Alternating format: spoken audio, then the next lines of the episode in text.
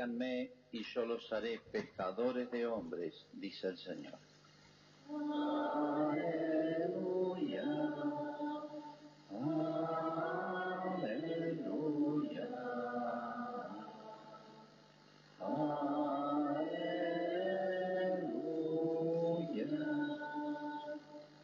El Señor esté con ustedes. y con tu espíritu. Evangelio de nuestro Señor Jesucristo según San Lucas. Gloria a ti, Señor. En una oportunidad la multitud se amontonaba alrededor de Jesús para escuchar la palabra de Dios. Y él estaba de pie a la orilla del lago de Genesaret. Desde allí vio dos barcas junto a la orilla del lago. Los pescadores habían bajado y estaban limpiando las redes. Jesús subió a una de las barcas, que era de Simón, y le pidió que se apartara un poco de la orilla. Después se sentó y enseñaba a la multitud desde la barca. Cuando terminó de hablar, dijo a Simón, navega mar adentro y echen las redes. Simón le respondió, Maestro, hemos trabajado la noche entera y no hemos sacado nada, pero si tú lo dices, echaré las redes. Así lo hicieron, sacaron tal cantidad de peces que las redes estaban a punto de romperse. Entonces hicieron señas a los compañeros de la otra barca para que fueran a ayudarnos. Ellos acudieron y llenaron tanto las dos barcas que casi se hundían. Al ver esto, Simón Pedro se echó a los pies de Jesús y le dijo, Aléjate de mí, Señor, porque soy un pecador.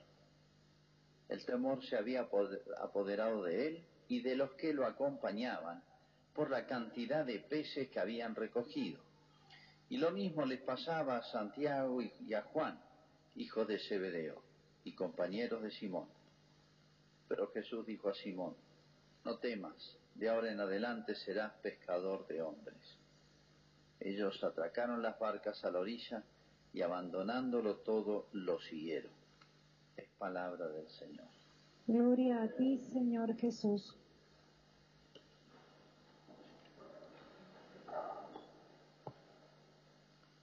Bien, tenemos aquí la continuación. Estamos leyendo este año el Evangelio de San Lucas y vamos más o menos este, recorriéndolo todo. Acá tenemos otro cuadro, hermoso y lleno de sentido. Cuando uno lee el Evangelio, no solamente aprende o debe aprender de las palabras en concreto que dice, sino también de muchas otras cosas, los gestos de Jesús. Son importantísimos, hay que saber leerlos e interpretarlos. No hay desperdicio de nada, no hay ni un gesto de Jesús de más o de menos o sin sentido. E incluso hay algo más en la, escritura, vamos a verlo ahora, lo hemos visto muchas veces, de hecho, hay un simbolismo en distintas las instituciones o, los elementos que aparecen en la escritura, como yo había en, notar enseguida. Y eso también es mensaje de la escritura. Y repito, hay que saber leerlo, saber interpretarlo. Entonces, podemos decir que los evangelios, como toda la Biblia, toda la escritura, está llena de sentido. Hay, es como un tesoro, donde no hay desperdicio, no hay, no hay escoria acá. Es como si apareciera todo el metal puro. Bueno, vamos a hacer un recorrido rápido, porque no hay demasiado tiempo, y pero primero vamos a ambientar un poquitito. Dice, una multitud se amontonaba alrededor de Jesús para escuchar la palabra de Dios. Y estaba a la orilla del lago. Israel es un país chiquito, pero tiene un solo gran lago, tiene unos 10 kilómetros de diámetro. Eh, es un lago muy especial porque está bajo el nivel del mar, una cosa rara. Y ese lago tiene pesca, los pescados, cuando uno va allá, siempre todos los, atención del turista, le invitan a comer pescado del lago como los que pescó San Pedro. Y todos los pueblitos o los habitantes que estaban en torno al lago se dedicaban principalmente a la pesca. Y habían dos pares de apóstoles que eran vecinos, amigos, compañeros, y que se dedican a la pesca. Pedro y Andrés, hermanos, Santiago y Juan, hermanos, vivían al lado. Y hay una curiosidad cuando uno visita este lugar, y es que se ha detectado bien la casa de Pedro en el barrio, digamos. Son casas muy sencillas, ¿eh? como los reales nuestros, allá en la cordillera. ¿eh? Casas muy chiquitas, sencillas, hechas de piedra, laca, un poquito asentadas en barro. Y se encontró la casa de Pedro, porque ahí se alojaba Jesús. Cuando iba a ese lugar se alojaba en la casa de Pedro. Ya Pedro lo destacaba, lo preparaba para ser el primer papa. Pero bueno, excavando ahí, como hacen los arqueólogos, con un cuidado enorme, esto hablé con un sacerdote arqueólogo que llevaba 40 años estudiando como arqueólogo la casa de Pedro. Y el 40 años.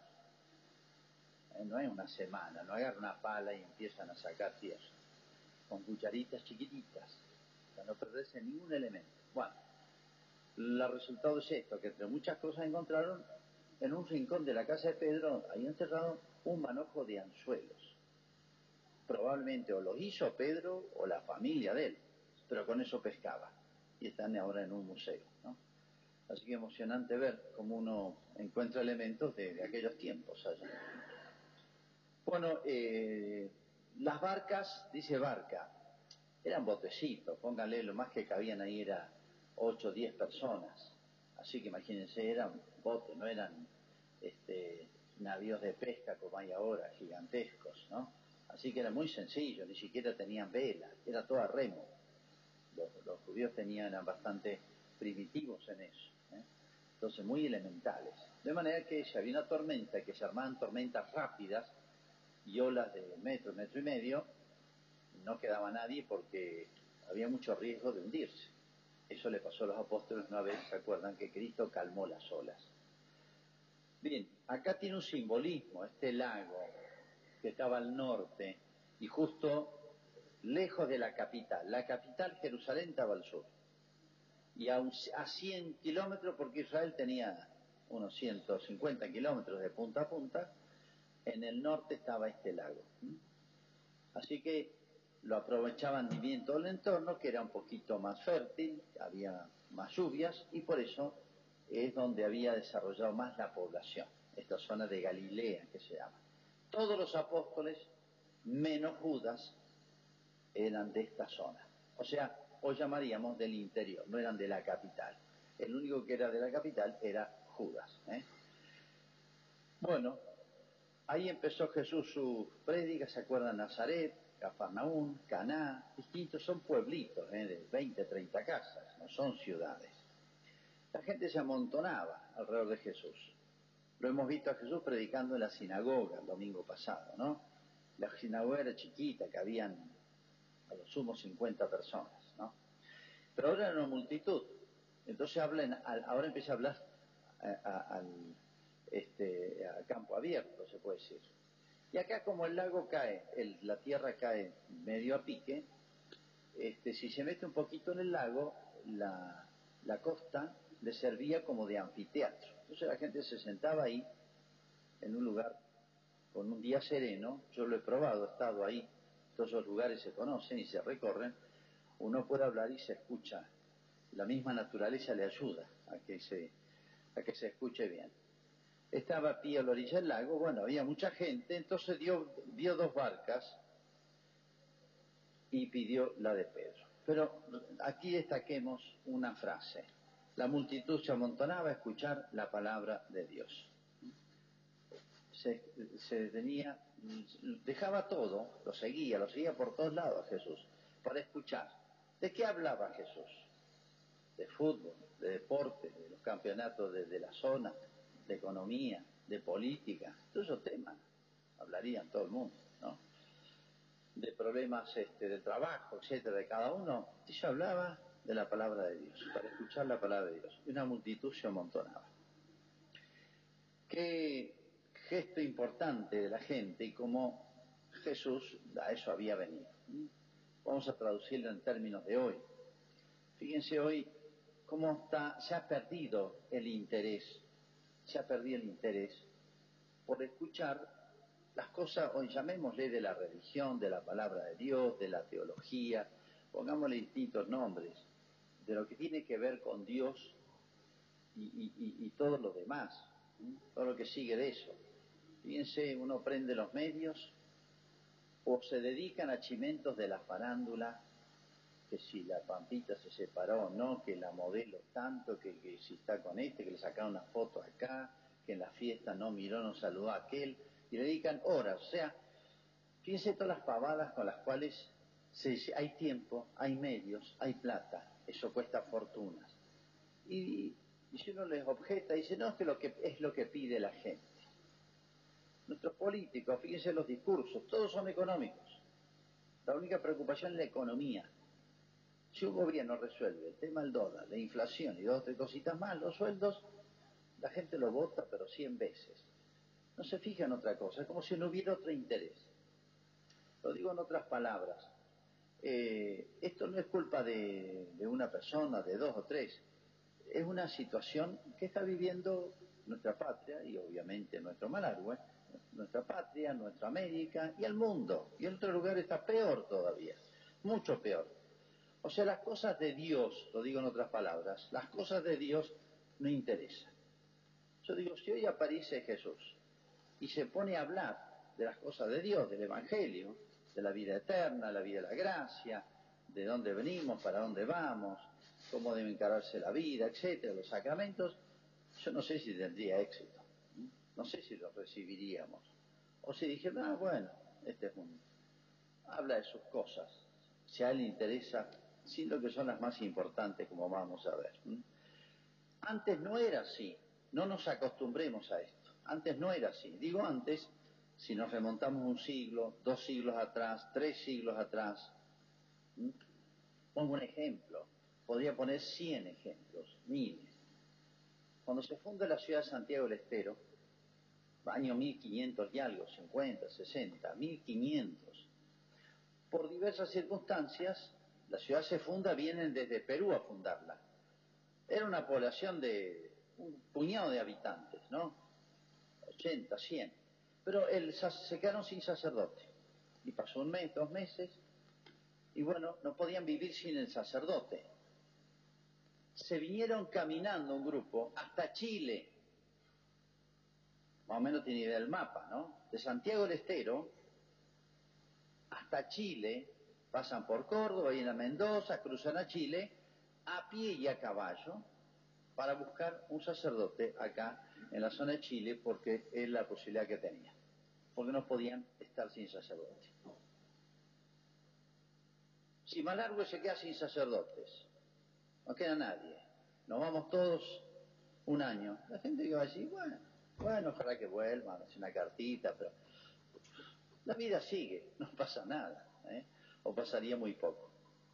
Acá nomás en la Villa 25, hoy, que antes se llamaba San Rafael, cuando muere Fray Inalicán, en el año 23, por ahí, 1823, que estuvo muchos años, un gran sacerdote, Fray Inalicán, quedan una Semana Santa sin sacerdote, pues no, no, no había como proveerle, y pasan dos o tres meses y, no otro sacerdote.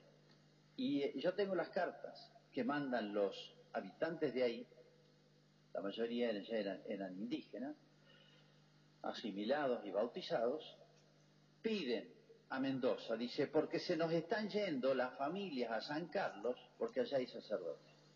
Las familias se están yendo a San Carlos, se están mudando, porque acá han pasado una Semana Santa sin sacerdote. Ejemplos de cómo el sacerdote, pero más que el sacerdote fue de pura HOV, es que la sociedad tenía muy presente, vivo, a Dios, y tenía el sentido de Dios. Hacían macana, cometían pecados, todo lo que quieran, pero había algo que era de alguna manera el principio de la solución de todo. Había sentido de Dios en la sociedad, en la cultura, en el ambiente. Cuando uno lee los relatos, las descripciones de siglos atrás, uno dice, madre mía, cómo hemos cambiado. Hoy nuestros niños jóvenes nacen, se crían crecen, y en ellos la religión es una cosa absolutamente extraña, no les dice nada. Es impresionante esto. Yo lo noto en los chicos de catecismo. La avidez con que me escuchaban los chicos de catecismo cuando yo empecé hace 40 años. Enseñado catecismo, está bien, he cambiado de lugares, pero la avidez con que los chicos ya tenían, niños de primera comunión y confirmación, escuchaban las cosas religiosas. Después, en la adolescencia, se, se, le venía le da el pavo y se desacomodaban un poco. Pero bueno, la avidez y la perseverancia. Y me acuerdo el mes de María, los chicos los invitaba, se peleaban por venir y ofrecerle la flor a la Virgen. Hoy nuestro niño de catecismo hay que ser payaso, hay que ser este, piñón fijo más o menos para entretenerlos, le habla las cosas de Dios, también viendo por otro lado, eh, lo que cuesta, pregunten las catequistas, a misa desaparecen todos, eh, no digo en vacaciones, en vacaciones no queda ni uno, sino aún durante el catecismo. Y la perseverancia. Y esos niños heredan lo que respiran en el ambiente. O sea, Dios es un ausente, no es un ser vivo, presente en la sociedad como debiera ser. No es que Dios se fue.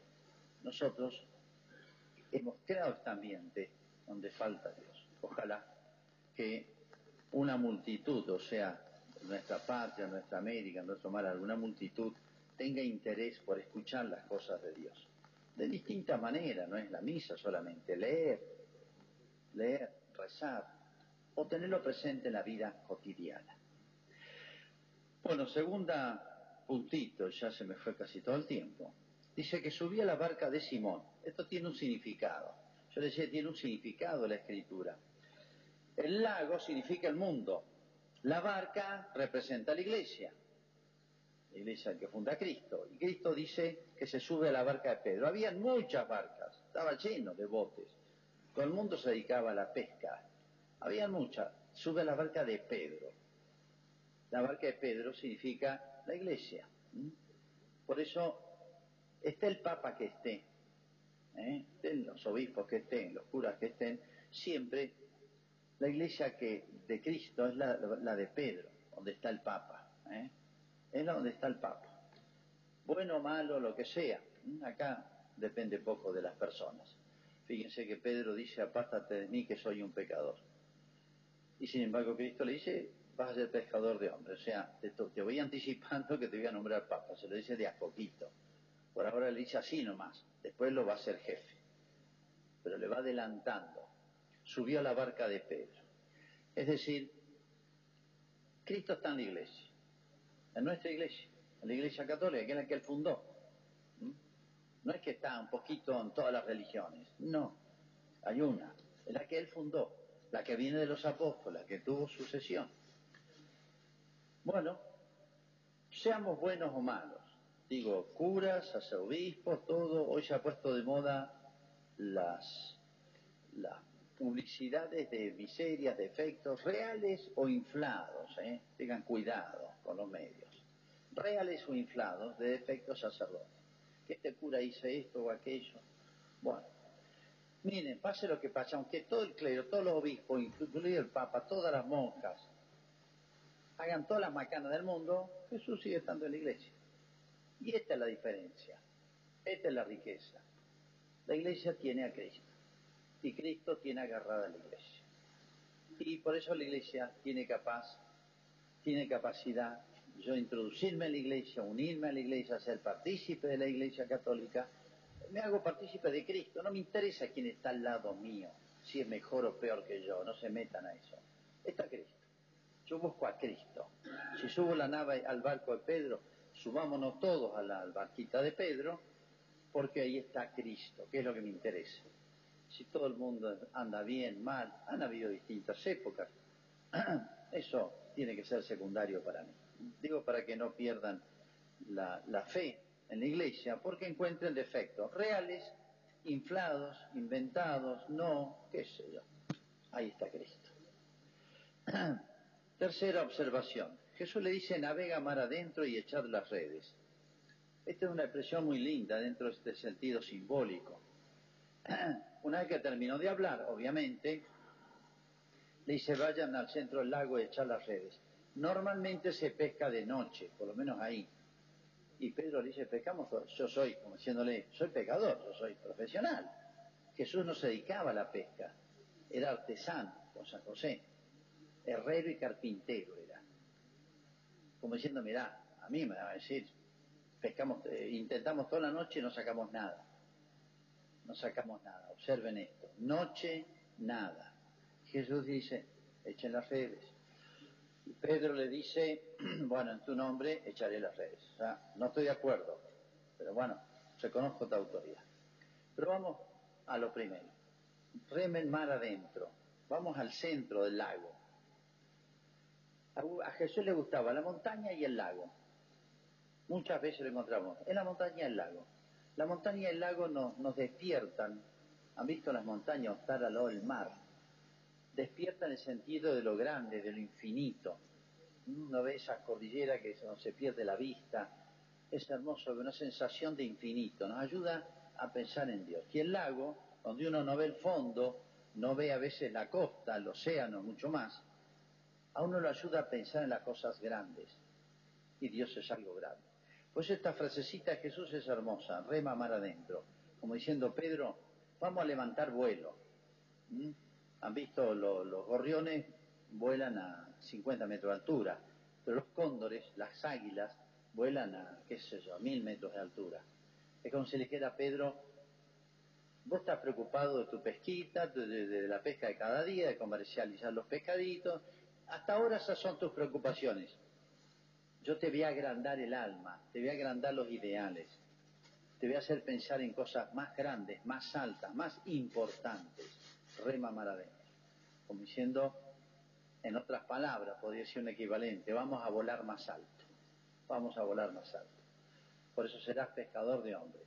Los pescados materiales que Pedro pescaba son cosas que pasan. En cambio, pescador de hombres le está indicando la misión de Pedro llevar las almas al cielo, a Dios, a la eternidad. Es algo grandísimo.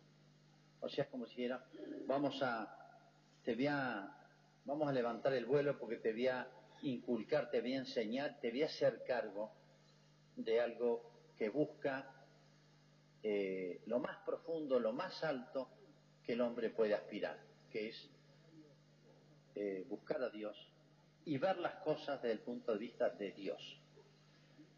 Y aquí, ¿cómo nos hemos acostumbrado a una vida superficial? ¿Eh? Hay vidas superficiales que viven de, lo material nada más, de lo material y económico nada más. Y les interesa su bienestar, hoy, hoy eh, se habla de eso nada más. Y que poco se habla de los grandes ideales de la vida, de dónde vengo, para dónde voy, qué hay después de esta vida, cómo debe vivirse esta vida. ¿eh? Y el que nos dio la gran lección es Cristo que vino a levantar el vuelo, por así decir, de la humanidad. Si nos desconectamos de su enseñanza, de su iglesia, de su presencia, como bajamos el vuelo y miramos a las cosas de la tierra nada más. Bueno, eh, otra observación. Dice, si tú lo dices, echaré la fe, pero pescamos toda la noche y no sacamos nada. Fíjense el detalle, el simbolismo, la noche y la luz y el día. Cristo dice, yo soy la luz del mundo. El demonio es príncipe de las tinieblas. Es una comparación, pero es muy clara. Jesús la usa muchísimas veces. Eh, yo soy la luz del mundo, ustedes tienen que ser la luz del mundo. Caminen como hijos de la luz, etcétera. Porque es una comparación muy gráfica. Luz y, eh, y tinieblas. Es todo lo contrario. San Pablo dice, erais luz, erais tinieblas, ahora sois luz en el Señor. O sea, cuando uno se llena el alma, la cabeza, el corazón, la inteligencia de los grandes ideales cristianos, cuando uno se llena el alma de eso, es como si se encendiera la luz. Por eso cuando se bautiza un niño y se hace hijo de Dios, se le da la velita que enciende en el cirio, como diciendo se encendió una luz en la vida de este niño. Ojalá que esta luz nunca se apague, crezca y lo ilumine en su vida. Nosotros no podemos andar a oscuras, necesitamos la luz. La luz se ve en las cosas con la luz y la luz se ve el color y la belleza de las cosas. A oscuras no podemos ni andar, ni se ve la belleza de las cosas que Dios ha hecho. Bueno, fíjense, noche tiene ese sentido. Y no hemos pescado nada. O sea, el esfuerzo humano para todas las cosas buenas, humanas, no sirve, no alcanza si no tenemos la ayuda de Dios. Pero en tu nombre echaré las redes. ¿Qué significa eso en tu nombre? Si tú lo dices, echaré las redes. Vivir de la fe. La vida toda hay que encararla a la luz de Cristo, por así decir, con el apoyo de Cristo, con la enseñanza de Cristo. Si tengo una enfermedad, si, tengo que encarar, el, decidir un matrimonio, qué estudiar, eh, resolver un problema, eh, todo, todas las cosas humanas, todas, tienen que ser, eh, Dios está para hacer la luz, para iluminarme, para decir, mirate el caminito, así hay que resolverla. Si prescindimos de Jesús, estamos a oscuras y no vamos a pescar nada, o sea, nuestra vida va a perder el sentido y no va a salir todo mal, nos vamos a fracasar, no solamente en esta vida, sino respecto a la eternidad. el hombre sin Dios, sin mí, dijo Jesús, nada podéis hacer de bueno, de grande. El hombre podrá hacer cosas humanas, ¿qué pasa? Pero las cosas grandes, importantes, que permanecen, que nos llevan a la eternidad, tienen que ser todas hechas según Cristo, a la luz de la enseñanza de Cristo, y pegados y unidos a Cristo. ¿eh? Es hermosa esta frase, en tu nombre echaré las redes y Pedro se dio cuenta. Fíjense acá, ubiquémonos en el lugar. Pedro era un experto pescador. O sea, se dio cuenta que era un milagro. Dice, se le hundían y llamaron a los compañeros, otros barcos y se le hundían. En su vida había visto esto.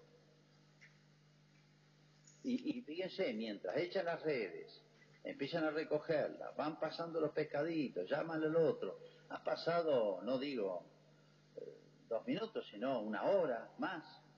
Entonces Pedro ha ido pensando. Y cuando terminó, todo la, casi se le hundía, se le rompían las redes, dice otro, otro evangelista. Ha ido pensando, ha tenido una hora para pensar ahí en el medio del lago, la pucha, este hombre todos los días nos da muestra de ser alguien extraordinario, ha tenido tiempo de masticar, pensar, ha hecho un mini retiro, una reflexión ahí. Y le ha dicho esas palabras, cuando terminó, recoger los pecados, Señor, apártate de mí porque soy un pecador. Me estoy al lado de un ser humano que no es humano, es grandioso Cristo. ¿eh? San Pedro tuvo esa iluminación. Y Jesús le dijo, no te preocupes. Le dice todo lo contrario, no le dice, sos un pecador, bueno, andate, sos indigno. No, le dice, va a ser pescador de hombres. O sea, eso hace ver que los sacerdotes, los que estamos encargados de las cosas de Dios, podemos tener defectos, montones, pecados. Pero bueno, somos instrumentos de alguien que es impecable, que es Cristo, que hace milagros, que hace cosas extraordinarias. Apártate de mí que soy un pecador. Jesucristo no le dice, no soy un pecador. Dice, mira, a pesar de eso, sí, ya sé, ya sé quién sos. Pedro era como nosotros, más o menos. Buen tipo, más o menos. Después fue creciendo. Pero a pesar de eso no le dice, sí, sí, sí. Sabía que era un pecador. Pero a pesar de eso te voy a hacer instrumento de cosas extraordinarias. O sea, ¿Viste esta pesca milagrosa que hiciste mi nombre? Bueno, vas a hacer otras más grandes que las mías, porque vas a pescar hombres, o sea, salvar las almas. Y Pedro lo hizo como Papa, ¿eh? como ministro de Cristo. Bueno, pequeñas perlitas, hay muchísimo más. Pero bueno, para que nos quedemos con estas ideas, una, a uno le puede llegar más una que otra, pero vemos como cada episodio de Cristo ilumina toda nuestra vida hacemos nuestra profesión. Creo en un solo Dios, Padre, Creador de